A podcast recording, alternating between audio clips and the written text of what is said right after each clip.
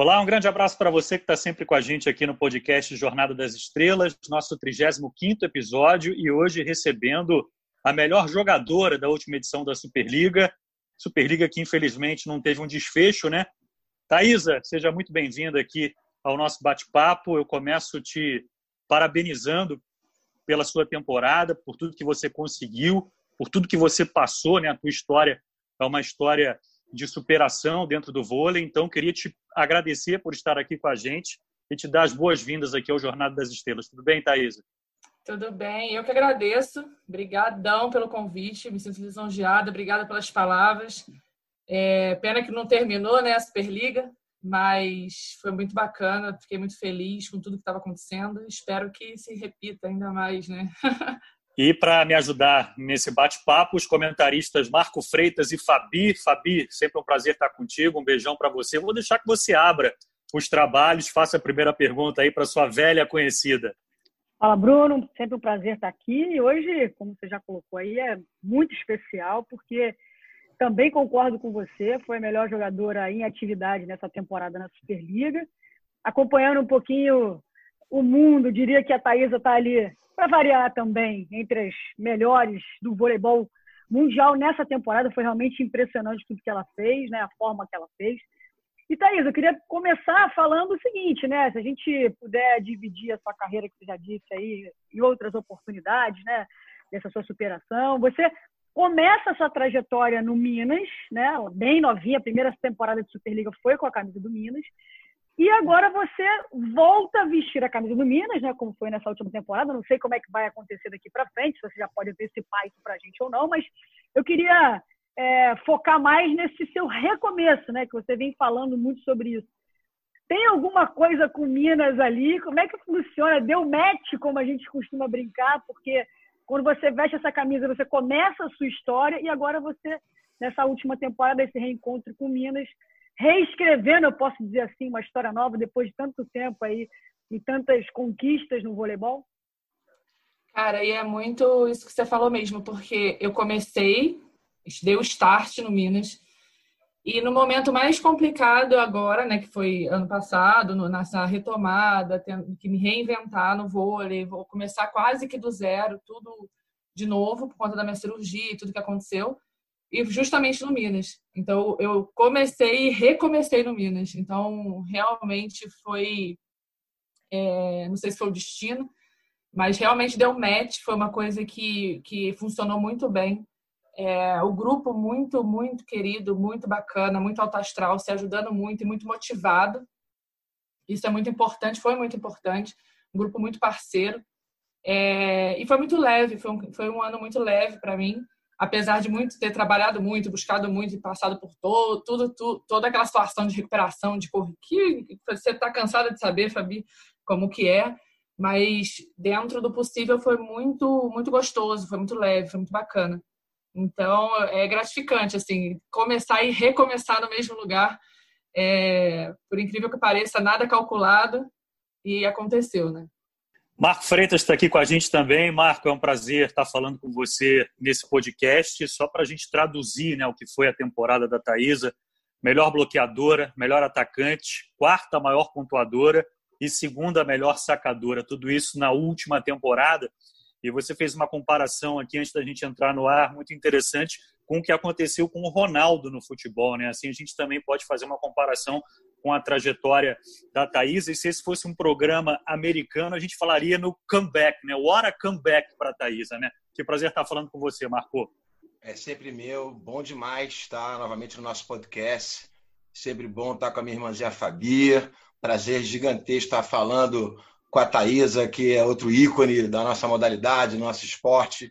Uma figura super representativa que eu sempre tive uma admiração muito particular é, fora tudo que ela representa como atleta, eu acho que a, a Thaisa trouxe para o vôlei muito novinha ainda, Fabizinha, dividir esse, esse protagonismo com ela, que sempre foi uma voz ativa, né? A gente tem uma certa dificuldade de criar dentro da quadra jogadoras com atitude, com comportamento mais compatível com a agressividade do jogo de alto nível. A Thaisa sempre teve. E acho até que esse momento dela de renascimento, entre aspas, no vôlei, traz uma Thaisa mais equilibrada, é, saber administrar melhor esse sentimento, que é importante se souber utilizar. Né? Então, eu queria aproveitar esse embalo aí no papo da Fabizinha contigo, Thaisa. O que, que você traz de novo mentalmente para sua postura como jogadora depois de tudo que você passou? Cara, tu falou tudo. Porque eu sempre tive essa, esse jeitão meu mais sanguíneo dentro de quadra, né? Que muitas vezes, até comentei isso com a Fabizinha, que muitas pessoas não viam com bons olhos, porque não entendia muito bem esse jeito, essa característica que é minha, dominante, que é essa coisa, né, de querer ganhar a qualquer custo e às vezes se torna um pouco agressiva dentro de quadra, mas é, a Fabi, como jogou comigo, ela sabia que eu estava ali lutando para ganhar o jogo e que eu, eu, queria fazer de tudo pelo jogo e ganhar e a vitória e tal. Mas, assim, pessoas de fora olhavam aquilo e achavam que eu era uma pessoa que não tinha idade, que não era parceira, que não era gente boa com as amigas ou com as adversárias e tal. E nunca foi isso, só que eu não sabia administrar, como você mesmo disse. E realmente, agora, passando por todo um processo que eu estou passando desde o ano passado, de coach, de estudos de inteligência emocional, cursos e tudo que você pode imaginar, eu tô fazendo, meu filho. Tô lendo, misericórdia. Minha cabeça tá até ficando maior. É... e eu aprendi, e tô aprendendo, e tô melhorando muito nesse quesito. E tô sabendo imprimir muito mais nos momentos certos, da forma certa, essa agressividade, essa, essa cobrança, esse, essa, essa traísa sanguínea em momentos específicos e determinantes, momentos que realmente é necessário e de uma forma correta, porque cada jogadora tem um perfil diferente. E não adianta eu chegar assim, como eu sou sanguínea que nem louca, para Macris, por exemplo, que ela tem um perfil diferente. Ela é mais, ela é mais conforme, ela é mais calma, ela, é, ela tem as, as cobranças dela, mas ela é totalmente diferente. Então não adianta eu chegar. Para Sheila, eu sei que eu posso chegar falando que nem uma louca, que ela me entende que nem uma louca e a gente vai que nem louca para o jogo. Então, isso é uma coisa também que eu aprendi bastante, é saber lidar com as pessoas e com suas particularidades. E uma coisa que a gente sempre ouve é, é fale com a pessoa como você gostaria que falasse com você. E não é bem assim. Uma coisa que eu aprendi há, há pouco tempo foi que você tem que falar com a pessoa como a pessoa gostaria de, de que você falasse, como ela compreende, como ela sabe, é, entende receber aquilo. Então, é, como eu disse, não adianta eu chegar para uma pessoa que é mais calma, conforme, que, que é mais organizadinha, perfeccionista, e chegar que não é louca influente como eu sou, de falando um monte de coisa e muitas informações, a pessoa não se, não se conecta, não se, não se entende. E engraçado que eu consegui me conectar super bem com a Macris, que ela é completamente diferente de mim, justamente por esse, esse entendimento, esse estudo. E, nossa, o tanto que isso me ajudou foi num tanto, assim, olha, graças a Deus que entrou na minha vida, porque eu sou uma pessoa muito mais tranquila hoje, é, me comunico muito melhor com as pessoas. Eu vejo que muitas pessoas fãs e tal hoje me entendem muito mais e veem, reconhecem muito mais a Thaisa realmente na sua essência, porque antes eu, essa minha, minha loucura, minha agressividade e essa falta de gestão emocional talvez me atrapalhava de mostrar quem eu realmente era. Você me deu vários ganchos aí nessa tua resposta, Thaisa. É, queria passar para você que já é uma, uma tradição aqui do nosso podcast, a gente dá voz aos ouvintes. Eu tenho certeza que esse é um episódio que vai repercutir muito, porque eu fiquei impressionado com a quantidade de mensagens dos fãs querendo que a gente fizesse algumas perguntas para você. Né? Eu sempre faço esse trabalho de, de selecionar alguma dessas perguntas. Uma delas você já respondeu, a do Marcos Vinícius, que ele toca exatamente nisso que você abordou agora ele, ele define o seu jeito como um jeito sem papas na língua. Então ele queria saber se esse teu jeito ele dificultou ou ele facilitou a tua relação com colegas de equipe. Acho que você já já respondeu. E eu queria aproveitar que você citou a Macris e que você contasse um pouquinho para a gente no que a Macris contribuiu para que você alcançasse todos esses números que eu passei que você alcançou nessa última temporada. Ela, ela é a cabeça do time é, a matriz, a levantadora, no caso, é o cérebro do time. E, assim, vamos dizer que é, é 50-50 ali, não tem jeito. Não adianta eu dar o meu melhor e tá voando se ela não colocar a bola para mim. Eu não vou aparecer no jogo, no máximo que eu vou fazer é um saque, o bloqueio e acabou. Então, assim, é, eu acho que a conexão e a parceria com a sua levantadora, é, é a, essa confiança que você quando a atacante consegue conquistar a confiança da, da, da, levantadora no nível que eu acredito que eu conquistei com a com a Macris isso aí é meio caminho andado porque eu não eu não precisava falar nada muitas vezes só de olhar para ela já já estava entendendo o que eu estava querendo dizer o que é tipo é o meu momento olha bota para mim ou qualquer coisa desse tipo e é, eu acho que a gente divide os méritos totalmente, porque eu dependo completamente. Central depende muito das outras jogadoras. Eu dependo muito da, da levantadora, eu dependo muito da minha passadora, eu dependo muito da minha base no bloqueio. Não adianta, tipo, só quando eu faço um bloqueio, bloqueio simples ali na central e tal, que é uma coisa só eu, né? No sax, sou só eu, mas assim, se a, a, a ponteira errar a marcação e tal, atrapalha o nosso bloqueio. Então, assim, eu preciso de uma boa marcação, uma boa base para eu bloquear bem. Eu preciso de um bom passe chegando para chegar na mão da levantadora e a levantadora confiar em mim para pôr para mim. Então, assim, é, é um sistema todo funcionando. Mas a Macris, com certeza, é, é, foi 50% desse, desse sucesso aí, porque eu dependo, com certeza, muito, muito, muito mesmo da, do bom desempenho, da conexão com, com a levantadora. Ao longo do papo, eu vou passando outras perguntas dos nossos ouvintes. Desde já, eu queria agradecer a participação da galera. Vai lá, Fabi, mais uma pergunta para a Thaisa. Então, queria aproveitar, é, falando desse entrosamento que também chamou muita atenção, né? E também só fazer um pitaquinho aqui. Eu acho que a Thaisa, na verdade, ela aprendeu a administrar, porque esse jeito dela é o que faz ela ser diferente das outras. Eu joguei com.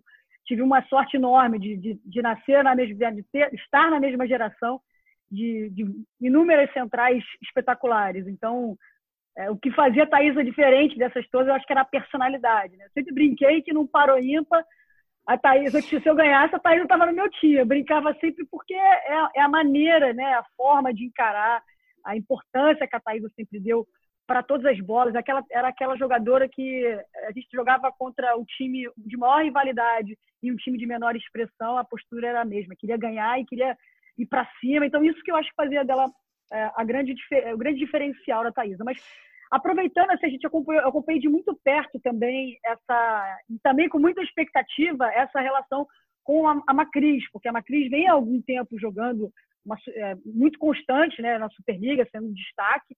Teve essa chance aí na seleção brasileira, é, muito, sobre diversas, diversos olhares, com muita expectativa de todo mundo.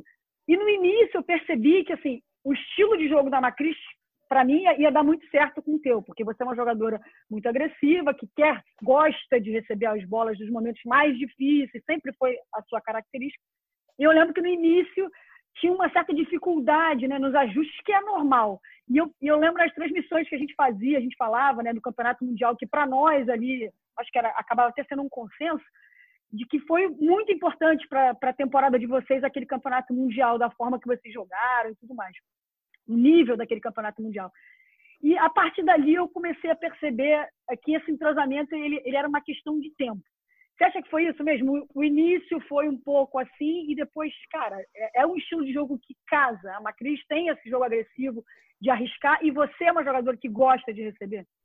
Sim, eu sou eu sou a jogadora que se eu não tô atacando minha filha, meu Deus do céu, eu fico desesperada. Eu preciso atacar. É, eu até eu tenho que essa é uma parte que eu tenho que melhorar ainda que quando eu não estou recebendo muita bola, eu começo a ficar um pouco irritada. E isso pode, pode vir a me atrapalhar em outros fundamentos. Então, assim, me incomoda. Mas eu estou tentando melhorar, evoluir nessa situação. Tá difícil, mas vou conseguir. É, mas, assim, no começo é, foi complicado, porque, assim, eu entendia que ela ficava muito nervosa, porque ela queria muito acertar minha bola. É, e ela é muito perfeccionista de querer fazer tudo muito perfeito e, e ela estava nervosa. Aí acabava que ela deixava de dar bola porque ela tava, achava que ia errar ou que não ia, não ia dar certo e ela ficava preocupada e acabava não dando. E, aquilo tava, e, e aí ficava nervosa, ela ficava nervosa do lado dela e aquela coisa né, normal que é. Gente, é normal, nunca tinha jogado com ela, ia acontecer de não acertar de primeiro. Ninguém é nasce assim, ah, não, agora eu vou jogar com você, eu já sei sua bola, perfeito, não.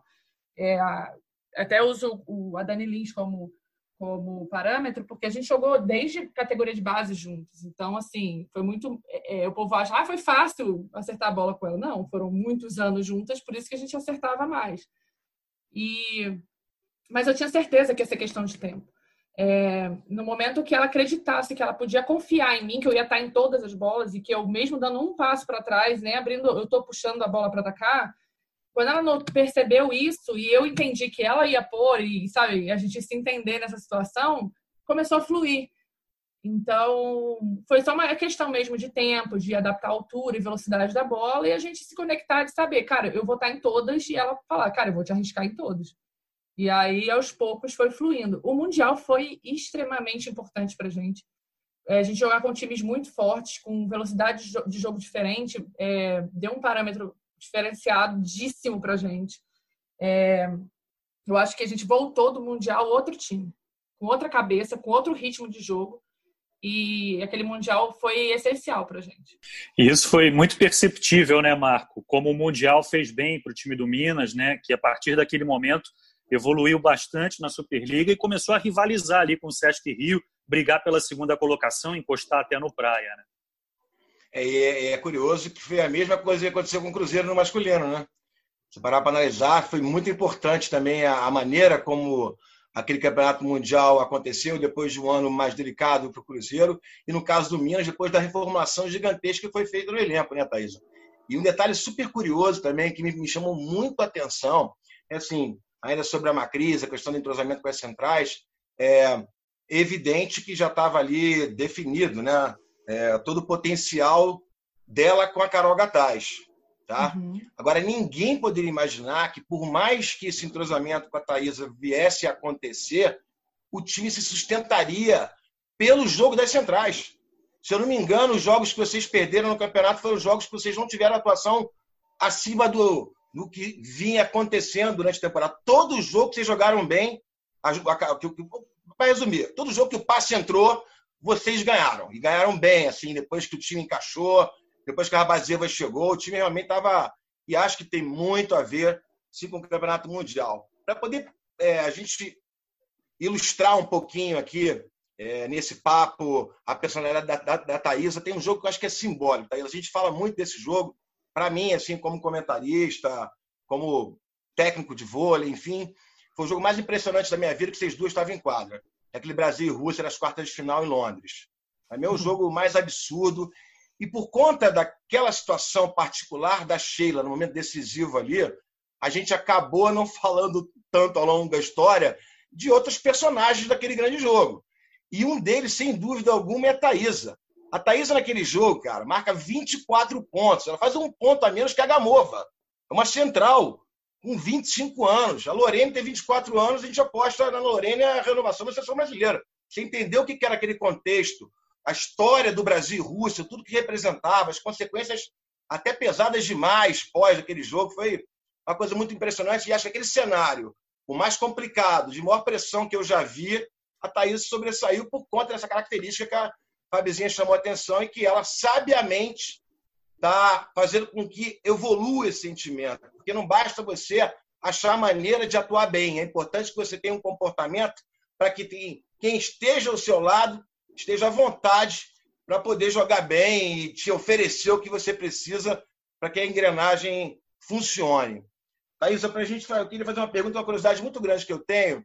Você, com essa agressividade, com esse domínio do jogo que você tem, quem foram assim? Quem, quem, quando você, se alguém te perguntar, Thaisa, quem foi difícil de pegar? Quem era encardido de bloquear? Quem é a, a jogadora que mais te criou dificuldade numa partida de vôlei até hoje, Thaisa? Ixi, Maria. Eu, olha, teve assim, algumas. Teve algumas, mas eu acho que, que, em momentos cruciais que marcam, que marcaram, foi a Gamova nos, nas finais de Mundial. Porque, assim, é, chegava lá no, na final do Mundial, a desgraça, desculpa falar, mas a mulher pegava por cima até da avó dela se botasse lá. Ela batia por cima de todo mundo, do triplo, contando até 50 para saltar e não adiantava ela não sei o que dava naquela mulher que, gente, ficava quase que impossível. É, então, assim, é porque, obviamente, teve outras jogadoras que também foram muito difíceis. Hoje, por exemplo, tem a Azul, que é muito difícil. A Egonuk, meu Deus do céu, assim, é complicadíssimo, que a mulher vai muito alto. A Boscovitch, que é muito difícil também. Mas, assim, é, como foram é, eventos bem pontuais e bem marcantes que custou o nosso Mundial, né? Então, com atuações grandiosas da Gamova e que foi realmente muito difícil de pará-la. Era quase impossível. Ela pegava por cima mesmo e estava numa fase brilhante. Então, acho que ela, porque por ter marcado nessa situação, mas tem muitas jogadoras aí que bem, é bem complicado viu, de, de parar. Aproveitando que o Marco tocou nesse assunto seleção brasileira, Thaisa, que é, quero saber como é que você viu o retorno da Sheila e da Fabiana à seleção brasileira, se isso mexeu contigo de alguma maneira, se fez reacender o desejo de, de repente, disputar mais uma Olimpíada. Eu fiquei muito feliz de vê-las lá. Eu acho que foi muito importante a presença, a presença delas para essa juventude, é, porque elas são exemplo. Elas são exemplo no treinamento, são exemplos de atitude, são exemplos de postura como atleta, de como se. É, não só dentro de quadra, como, como jogador ali, né? Mas eu acho que, no geral, como pessoa, é, são pessoas incríveis, líderes, e que eu acho que a nossa, nossa renovação, que não é tão jovem assim, mas é a reno, nossa renovação, é, acho que precisa ter uma referência ali por perto. E eu achei super importante eu fiquei muito feliz, assim, eu, eu não vou falar que, ai, é, me deu a super vontade de estar lá, não, não é verdade, mas assim, porque a nossa rotina é muito cansativa. Então, assim, falar, nossa, morrendo de vontade de estar em Saquarema treinando, não tava. Mas eu fiquei muito feliz e me reacendeu aquela, aquela sensação de tipo, poxa, eu já tive tanto ali, nossa, sabe, memórias, imagens e tal. É, mas no momento que sendo bem sincera, não foi algo que eu falei, nossa, eu preciso estar lá. Mas até porque eu estava respeitando o meu momento que eu precisava de, de recuperar, de voltar bem, voltar forte para a Superliga. E depois de tudo que você vivenciou nessa última temporada, seleção brasileira, como é que está no teu no teu horizonte hoje? Eu, eu sempre falo, eu tenho sempre comentado a mesma coisa, falado que agora tem mais um ano, né, praticamente pela frente. E como eu falei ano passado, não adianta eu, eu hoje, meu, eu não tenho mais no, como falar e antecipar, porque meu joelho já não é mais o mesmo. É, fisicamente eu tô bem, mentalmente eu tô ótima, mas assim, meu joelho hoje, eu brinco que tem 80 anos, então eu tenho que tomar muito cuidado, eu não posso antecipar nada. Eu sempre digo, eu preciso fazer a temporada, ver como eu vou estar me sentindo, se eu vou estar sem dores, como meu joelho está reagindo, e aí sim eu consigo dizer, ó, acabou a temporada, tô bem, Tô, não tô com dor, tô tranquila, dá para ir, dá para encarar, beleza. Agora, não adianta eu falar agora e chegar no meio do final da temporada, eu tô morrendo de dor, meu joelho inchando, eu não tô aguentando, ficando fora de jogo. Aí não é viável e eu não vou fazer nada que eu tenha que forçar o meu joelho, entendeu? Porque hoje já não não não posso me dar ao luxo disso. Então tenho que tomar esse cuidado. Então é, é isso, eu acho que é, é passo a passo. Vamos fazer é, metas de curto prazo e vamos vivenciando elas e o que acontecer depois é consequência, né? Fabi, eu já vou te passar a palavra. É, deixa eu só aproveitar esse gancho da Thaisa. É, eu vi outras entrevistas tuas, né? Então eu queria só esclarecer com relação à, tua lesão, né? Você teve aquela lesão feia lá no Exacibas, foi uma, uma lesão de tornozelo. Você me corrija uhum. se eu estiver errado. E ali você já estava com o teu joelho comprometido, né? Então, Sim. eu queria saber de você como é que foi esse processo lá, porque a gente sabe como é o tratamento às estrangeiras lá, principalmente quando há um problema desse tipo. Eu queria que você falasse um pouquinho disso. E se a lesão do tornozelo, se a gente pode falar dessa maneira, se ela teve um lado bom, foi que a partir dali você pôde, de fato, tratar o teu joelho, porque ali foi praticamente um divisor de águas da tua carreira, né? Você, evidentemente, teve o medo de, de não voltar a jogar e conseguiu parar para finalmente, digamos, resolver esse problema. Né? Eu queria só, só esclarecer isso e aí a, a Fabi faz a próxima pergunta para você. Isso, foi isso mesmo. Porque eu já tinha machucado o, o joelho em janeiro e aí deu uma empurrada e tal, e o médico simplesmente assumiu é que ele sozinho pegou e falou: Não, olha, você não tem nada demais, foi só um, um, um estiramentozinho ali do tendão, mas tá tudo bem, 15 dias você tá ótima. Cara, eu acreditei, né? Até porque eu nunca tinha tido nenhum tipo de lesão desse, desse, desse tipo, então não tinha muito parâmetro para dor do que estava acontecendo e tal. E eu segui a vida. Só que, na verdade, eu tinha machucado realmente o joelho, feio já. É, não feio, feio, mas feinho. E dava para ter consertado com uma artroscopia, só que ele assumiu a responsabilidade e falou que eu não precisava de nada. E eu continuei forçando durante uns meses e fazendo muita fisioterapia para tentar voltar e fazer os jogos mais importantes tal e forçando, forçando, forçando até o momento que meu joelho já estava todo estourado. E que era cirúrgico. E eu já, eu já tomava remédio todo dia, antes do jogo, injeção na coxa para dor, estava insuportável.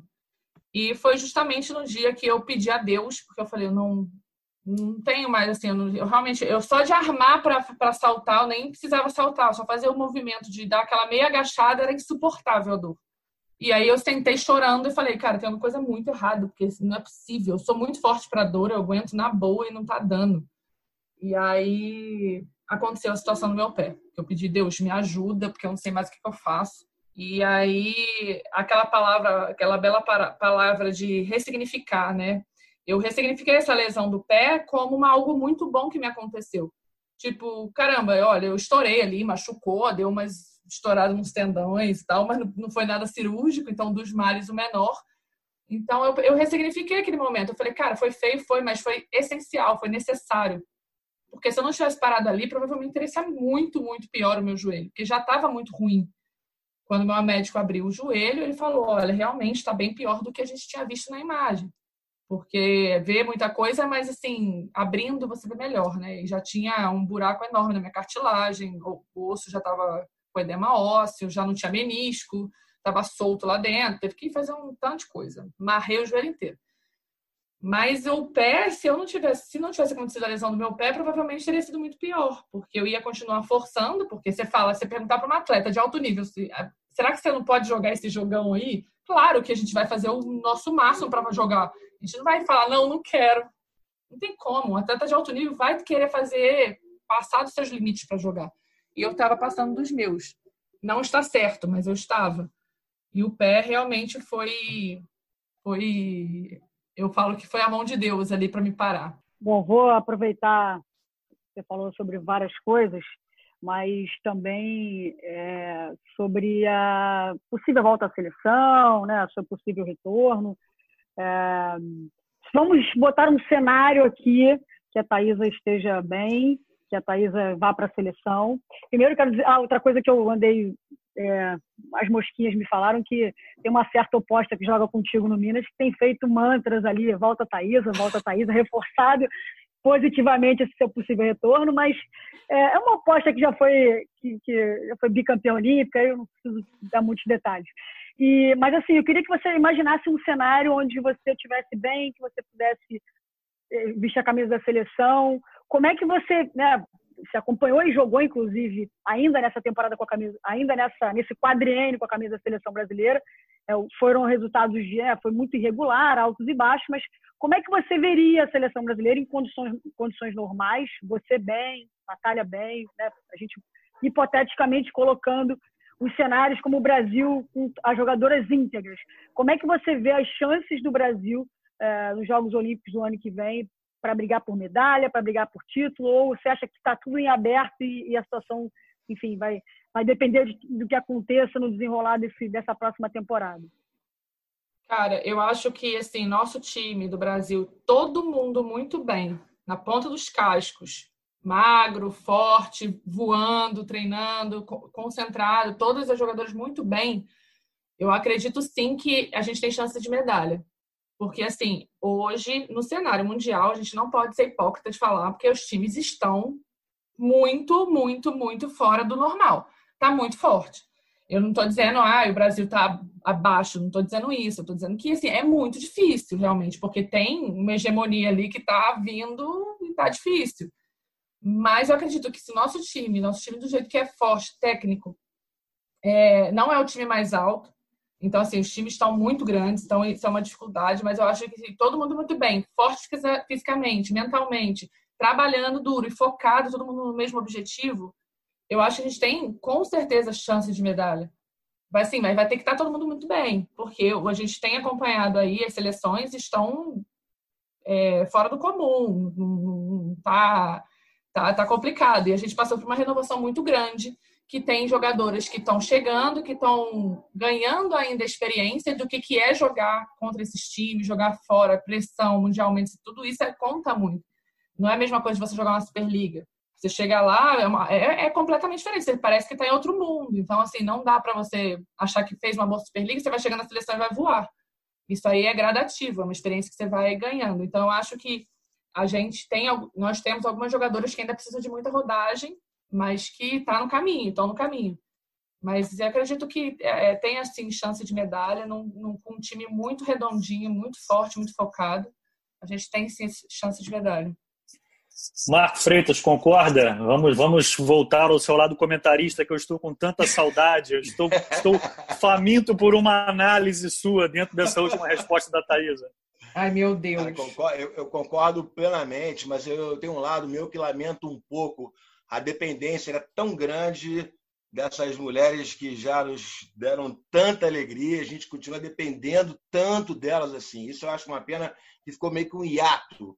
Se você pegar, por exemplo, a Thaisa, que era, em termos de idade, a Egonu, a Boscovite, digamos assim, quando ela surgiu, quem que é a Thaisa agora? Quem que é a Natália agora? Entendeu? Então, eu sinto um pouco a falta. Isso, é, eu concordo completamente com a Thaisa. Se tiver Gabizinha bem, Natália bem, Thaisa querendo vestir novamente a camisa da seleção, estando à vontade para assumir essa responsabilidade, a, a possibilidade da Fabizona, o retorno da Cheiro para brigar para uma vaga com a Tandara ali, você tem Dani, Macris, Fabiola, elenco tem, só que a gente sabe que mais um ano ainda, o histórico de lesões, tudo é muito difícil a gente analisar, é, ainda mais nesse momento de pandemia, enfim, tão complicado, né? Não, não, não é fácil. Mas eu também estou com esse pensamento, com certeza, da Thaís. Se arrumar o time físico e mentalmente, que também tem outro lado, né? Entra a casca grossa dessas meninas, né? O histórico delas, o que elas representam. Elas estando bem, não é só a autoestima delas que cresce, é o respeito ao adversário, que a gente sabe que conta muito, né? Você vê uma Fabizona, uma Thaisa bem ali, meu amigo. É como dizia um amigo meu, né? Com a Thaisa bloqueando, a Fabizinha pegando ali atrás, quero ver botar a bola no chão. E mais ou menos isso, essa geração, a gente tendo condições de prepará-las adequadamente para a responsabilidade de que é uma Olimpíada. Né? Ô, ô Thaisa, eu tenho uma curiosidade, sim, talvez você saiba me responder. A gente andou com alguns problemas antes da explosão da Macris, é, a definição novamente de uma, de uma levantadora, esteve ali a Fabiola que se afastou da Olimpíada, depois ela voltou, a gente ficou ali meio. Hoje acho que esse problema está sanado. Na minha visão de comentarista hoje, a Macri está um passo à frente, por mais que a Dani seja campeã olímpica, por mais que a Fabiola tenha uma história lindíssima também na seleção brasileira, mas eu acho que se os Jogos Olímpicos acontecessem no máximo daqui a dois meses, se o que definisse fosse o que de fato aconteceu nas últimas temporadas, também seria a Macris em primeiro e a gente brigava pela outra vaga. E a gente andou também com alguns problemas com as ponteiras passadoras, né, Thaís? Andava com a lesão da Natália, a gente teve ali, a Garay deixou a seleção. Por que, que a gente tem tanta central em alto nível? Eu fiz uma lista aqui rapidinho. Você que é uma expert, me corrija se eu esqueci alguém. Que está jogando Fabizona, Valeuska, Carol Gataz, Carol, Jussiele, Adenísia, Bia e Mara. Por que a gente tem tanta central em alto nível jogando na seleção e jogando nos nossos clubes hoje, Thaís? Porque nós somos maravilhosas. Nós nos cuidamos mais, somos mais fortes, então assim. Mais bonitas! Mais bonitas, entendeu? Melhores, são muito mais evoluídas emocionalmente. Brincadeira. É, cara, não sei, eu acho isso maravilhoso. Assim, eu acho incrível. Pro Zé é complicado, porque ele precisa escolher é, entre tantas jogadoras muito boas. Mas é, pensando em material físico, material, pessoas que, é, tecnicamente bem, que estão disponíveis, isso é maravilhoso para o voleibol. Então, assim, é, lamento para o Zé que ele vai ter um problema sério para escolher, né? Mas é pra, eu acho, mas eu acho incrível porque quanto mais atletas em alto nível, maior é, é a disputa e a disputa lá em cima, né? Então, a, tendência é ainda melhorar ainda mais a performance das jogadoras com essa disputa. Então, pra, é pra, eu acho, sinceramente, sensacional. Thaís, eu te prometo que é a última vez que eu vou tocar no assunto lesão aqui nesse programa. Ih, Preciso tranquilo. fazer uma pergunta de um ouvinte, que, aliás, é uma pergunta que se repetiu, inclusive, o Afonso quer saber como é que é jogar com aquela proteção no joelho, se aquilo te incomoda de alguma maneira. Queria que você explicasse um pouquinho para a gente como é que funciona aquela proteção no teu joelho, se você ainda convive com dores. E já que você também citou o Zé Roberto, queria que você falasse um pouquinho do papel que o Zé teve na sua recuperação. Acho que a palavra acolhimento ela resume bem né, o papel do Zé nesse processo. Nossa, ele foi. Eu, eu não tenho nem palavra pra, palavras para descrever, assim, porque na hora que deu, que explodiu, a minha vida explodiu e que deu o BO que deu, eu estava sem clube. É, na verdade, eu tinha um clube que estava tentando dar um pé na minha bunda, com, com o meu joelho todo amarrado, com a, uma mínima possibilidade de jogar, voltar a jogar vôlei. É, um monte de especialistas falando que eu não voltaria. E o que, que eu ia fazer? Tipo, lascada, sem clube, sem, sem dinheiro, sem nada e com uma perspectiva de não voltar a jogar. E foi ele, na hora que ele apareceu na minha frente, falou: Não, dá a mão aqui que, eu vou te, que você vai ficar comigo, você não tá sozinho. Então, foi o cara que me, me deu suporte, que me deu carinho, que me deu atenção, que cuidou de mim no momento que eu mais precisei na minha vida. É, porque na hora que você está bem, que você está voando, todo mundo te quer. Mas na hora que você precisa de ajuda, que você precisa de alguém para te amparar, some todo mundo, né? E foi na hora que o Zé Roberto mostrou quem ele é realmente. Foi o parceiro que me deu a mão e cuidou de mim. E graças a ele eu tô aqui hoje, porque ele me deu todo todo o suporte de academia, fisioterapeuta, me deu plano de saúde, pagou salário para mim sem saber nem se eu ia jogar. Tipo, ele conseguiu um salário é, muito bacana até para a situação que eu estava. Então, assim, eu não tenho nem palavras para agradecer o que ele fez, que a família dele fez. Eles me acolheram, a Alceone, as filhas dele também me acolheram, porque foi a Alceone que foi correr lá na prefeitura para conseguir um, um, patrocínio a mais para me trazer, para me levar para lá, para eu me dar um suporte. E com certeza ele tem não só a mão, as duas mãos, o corpo me carregou no colo e hoje eu tô aqui. Eu, eu devo muito, muito, muito a ele e a família dele. E a gratidão é um nome que resume porque eu nunca na minha vida vou poder, vou poder pagar o que ele fez por mim. É... E sobre a joelheira, não dói, não pesa, não incomoda. É, só incomoda porque às vezes na hora de fazer assim, eu bato sem querer minha mão, aí machuca a mão, mas o joelho é tranquilo é, ele me dá uma estabilidade muito grande, porque como eu, quando eu machuquei o joelho, foi o joelho no meio para dentro, assim, e, e, aí causou a lesão. Esse, e essa, essa órtese, ela me protege para o meu joelho não fazer esse movimento para dentro. Então, ela dá uma estabilidade para evitar que eu dê impacto ali onde eu fiz a cirurgia, que é tudo amarradinho e tal. Então, hoje, eu não consigo me ver treinando ou jogando sem, porque eu me sinto muito segura e eu prefiro estar com ela, não me faz mal nenhum. Então, para mim, é, eu já falo, eu falo que faz parte do meu corpo. Já. Bacana, bem, bem respondido e agradeço o nosso ouvinte aí por ter mandado essa pergunta. Fabi, já estamos caminhando aí para 40 minutos de programa. Mais alguma pergunta para a Thaisa? Não, eu queria, eu fiz, é, acompanhando aí as entrevistas, né, olhando que a Thaisa é, vem buscando essa, essa coisa, essa melhora mental, Uh, tenho visto que ela tem estudado, até vi umas, umas trocas de mensagem entre ela e a Fabizona, para variar um pouquinho, super entrosadas também fora das quadras. Uh, e as duas falando muito sobre a questão do coach, de, de e também de se tornarem. É, aí eu não sei como é que usa a expressão, né? É, é mentor. não sei como é. É, mentor, enfim. É, se, é, se isso é realmente um desejo seu, é, também a tua característica sempre foi de querer é, aí estou falando especificamente do vôlei, né, de querer ajudar quem está do teu lado, passar uma dica, informação. E agora com essa, você já disse que aumentou o número de livros nas suas leituras, tem, tem buscado conhecimento. E se você, se está é, na tua cabeça essa questão também, de de repente isso pode ser para agora, para um pós-carreira, tem essa relação aí com também ser uma mentora de alguém, de outras pessoas, outros atletas? Sim, Fá, eu fiz curso, é, alguns cursos, é, fiz, me formei em coach. Hoje eu sou coach. Impressionante, né? Sou coach formada. É, pretendo sim ser mentora porque eu acho que eu, eu, costumo falar o seguinte: como coach eu não posso dar muita opinião é, e passar muito a minha experiência. Eu, eu vou muito mais é, naquela coisa da consciência, trazer a consciência do, do seu coach e tal. E eu, como mentor, eu, eu, eu pegando uma atleta, eu vou ter que ter, passar minha experiência, não tem jeito. Então, tem que ser mentora, não dá para ser coach. Então, eu tenho muita experiência, eu tenho muita vivência, eu sei que eu posso ajudar a passar isso para esses jovens, jovens ou adultos, quem forem. Porque, assim, é, eu falo que se eu tivesse tido alguém que me desse esses toques, esses conselhos na minha juventude, eu teria sofrido muito menos. Eu teria batido a cabeça na parede menos vezes, é, errado menos, sofrido menos, aprendido muito mais rápido certas coisas que eu tive que aprender na base da pancada. Então, eu acho que muitos jovens estão se perdendo no meio do caminho.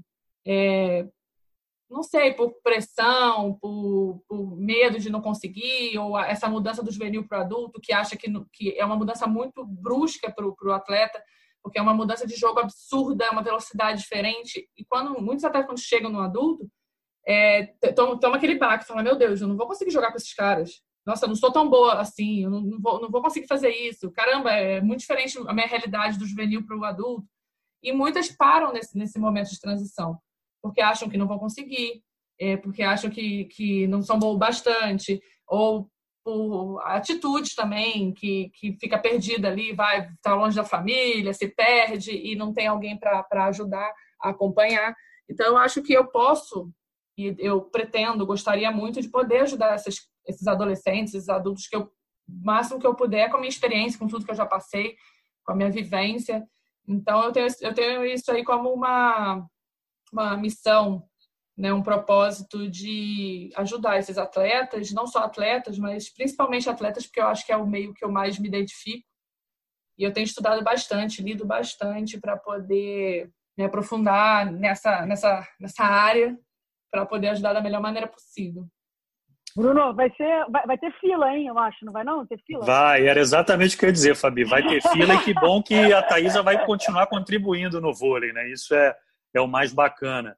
Marco Freitas, tua última pergunta para a Thaisa, por favor. Thaisa, para a gente fechar esse prazeroso papo, para mim está sendo de fato uma honra trocar uma ideia com você assim, ouvir esse lado fora da quadra da Thaisa, entender um pouco melhor tudo que você passou para voltar a ser gigante. Acho que você voltou ainda melhor, mentalmente mais bem preparada ainda para o que vier pela frente. É, você teve uma experiência internacional na Turquia, foi treinando para italiana, pelo Máximo Barbolini, que já é um cara mais conhecido e tal. Você, enfim, né, é, trabalhou com Bernardinho, com Zé Roberto, Luiz Omar, Paulo Coco, Hélio, tem milhares de grandes treinadores que você passou. Diz para mim o que, que os italianos estão trazendo de novo, de frescor para o vôlei para acrescentar ainda mais na lindíssima história da nossa modalidade, Thaisa? Eu acho, eu vou falar muito do Nick, né? Que agora que nessa última temporada eu tive contato com ele. Ele é um pouco diferente do, do, do desse meu jeito assim de uh, louca, gritando, aquela coisa. Ele é um pouco mais calmo. É, ele dá muita força, ele ajuda muito, ele dá muita informação, é muito estudioso cara, ele, como um técnico, nunca tinha jogado, nunca tinha visto nada aqui do Brasil, via assim, alguns jogos aleatórios, mas não sabia ninguém. Ele chegava no vídeo, ele sabia todo mundo, quem era quem, nome, o que fazia, onde atacava, como atacava. Eu falava, mano, o cara virou a noite estudando, não é possível, porque e não são todos os técnicos que são assim. E eu sinto que é um, um vôlei muito mais moderno, mais veloz, eles, eles diferente que eu vejo muito principalmente na base, é, ainda imprime um jogo muito mais lento. Eu vejo até mesmo nessa nossa renovação, jogadores com bola um pouco mais altas, é, mais lentas, um jogo mais cadenciado, e que quando a gente vai jogar fora, elas têm sentido essa dificuldade de jogar contra essas jogadoras dos Estados Unidos, da China, e assim vai. E eu sinto que o voleibol lá fora, o, o Nick trouxe bastante disso, tá muito, um vôlei muito moderno, com muita velocidade, é, usando todas as alternativas de ataque possíveis, tipo do fundo, se tiver duas opções de ataque do fundo com bolas muito rápidas, até muito próximas da outra, ele, ele usa, ele quer botar, ele quer imprimir isso, que é muito diferente. Quando a gente jogou o Mundial de Clubes, deu para ver a final, da, aquela final, gente, eu tava ficando meio vesga, porque era muito rápido. Tinha hora que você não sabia nem onde a bola tava, já tava no chão, você tava assim, meu Deus, perdida porque é, eles já estão num, num nível um pouco mais à frente do nosso, um jogo muito mais rápido, muito mais é, dinâmico. É, que, cara, você fica chocado, parece que a bola sai da mão da levantadora reta, assim. É impressionante, é, é tipo masculino jogando mesmo, sabe? E o, e o Nick ele trouxe muito isso, sempre pedindo duas bolas de fundo, a, a, a cinco, a, a, ponteira vindo da seis para atacar na cinco, quando a, a meio estava no tempo. Tipo, uma coisa muito louca. que fazia um tempo já que eu não via esse tipo de, de coisa acontecendo, que eu vi no Mundial. E, e aí eu acho que o Brasil, no geral, precisa colocar um, trazer um pouco dessa modernidade para o nosso estilo de jogo, porque a gente vai precisar, principalmente na seleção disso, porque a gente está vendo que no mundo inteiro já está tendo essa mudança aí de, de, de estratégia, de, de estilo de jogo mesmo, né? Que o nosso está um pouquinho na mesma ainda. Eu acho que a gente pode tentar buscar um pouco mais disso para a gente. Para a gente fechar, Thaisa, dentro de tudo isso que você falou e da, das tuas qualidades para atacar e para bloquear, que a gente já conhece, que observa as tuas partidas, vê que você é uma atleta completa. Você consegue defender, quando sobra uma bola para levantar, o seu toque é muito bom, você consegue fazer bons levantamentos, até atacar do fundo, a gente já viu você atacando, atacando pipe. Então, eu queria saber como é que foi esse processo para você se tornar uma, uma, atleta completa. Eu já vi você em entrevistas anteriores dizer que você sempre teve muita facilidade desde criança para a prática esportiva, não só do vôlei, mas em outras modalidades. Como é que foi, foi esse processo para você se transformar numa, numa atleta completa, que é outra tecla que a gente bate muito hoje em dia, né? que o voleibol tem se tornado um esporte muito especializado. E é importante um central saber levantar, saber fazer uma cobertura, né? Cara, eu acho que o meu principal, o principal é o treino, não tem jeito. É treinar e se dedicar e querer fazer. O primeiro passo é esse, não tem jeito mesmo. Não vai vir, não é passo de mágica, não tem isso. Você pode ter até uma aptidão pra, pra, para né, fazer algo. Mas se você não treina, se você não aperfeiçoa, você vai ficar parado no tempo e as pessoas vão passar por você. É, mas eu acho que uma coisa que me motivou muito foi o fato de eu me sentir muito rejeitada na infância. Então, eu não me sentia pertencente a lugar nenhum. Eu me sentia rejeitada, as pessoas, crianças, adolescentes, meus amiguinhos que fossem, não queriam nunca estar perto de mim, não queria brincar comigo, porque eu era diferente, era estranha. Então, eu sempre me, me senti muito rejeitada. E o momento que eu me senti aceita, que eu me senti acolhida e me senti pertencente, foi quando eu entrei para o esporte. Porque a altura era legal, eu comecei a fazer um negócio, eu conseguia fazer, assim, né, dentro das minhas possibilidades, eu via que dava certo. Eu falei, caramba, eu sei fazer um negócio. Aí chega alguém e fala, nossa, queria muito ter sua altura. Eu falei, mano, pronto, achei meu lugar, porque até então a galera só ria de mim e falava, cara, sai de perto de mim, esquisita, sabe? Então, assim, eu me senti pertencente. No momento que eu me senti pertencente, eu falei, cara, é isso que eu quero para minha vida. Eu me encontrei. É aqui que eu quero ficar. E isso me motivou muito. E, e, dia após dia eu queria ser melhor naquilo. Eu treinei muito, eu treinava em todas as categorias, eu treinava, fazia extra, extra, extra, porque eu queria ser melhor, eu queria melhorar, eu queria fazer algo para o mundo, sabe?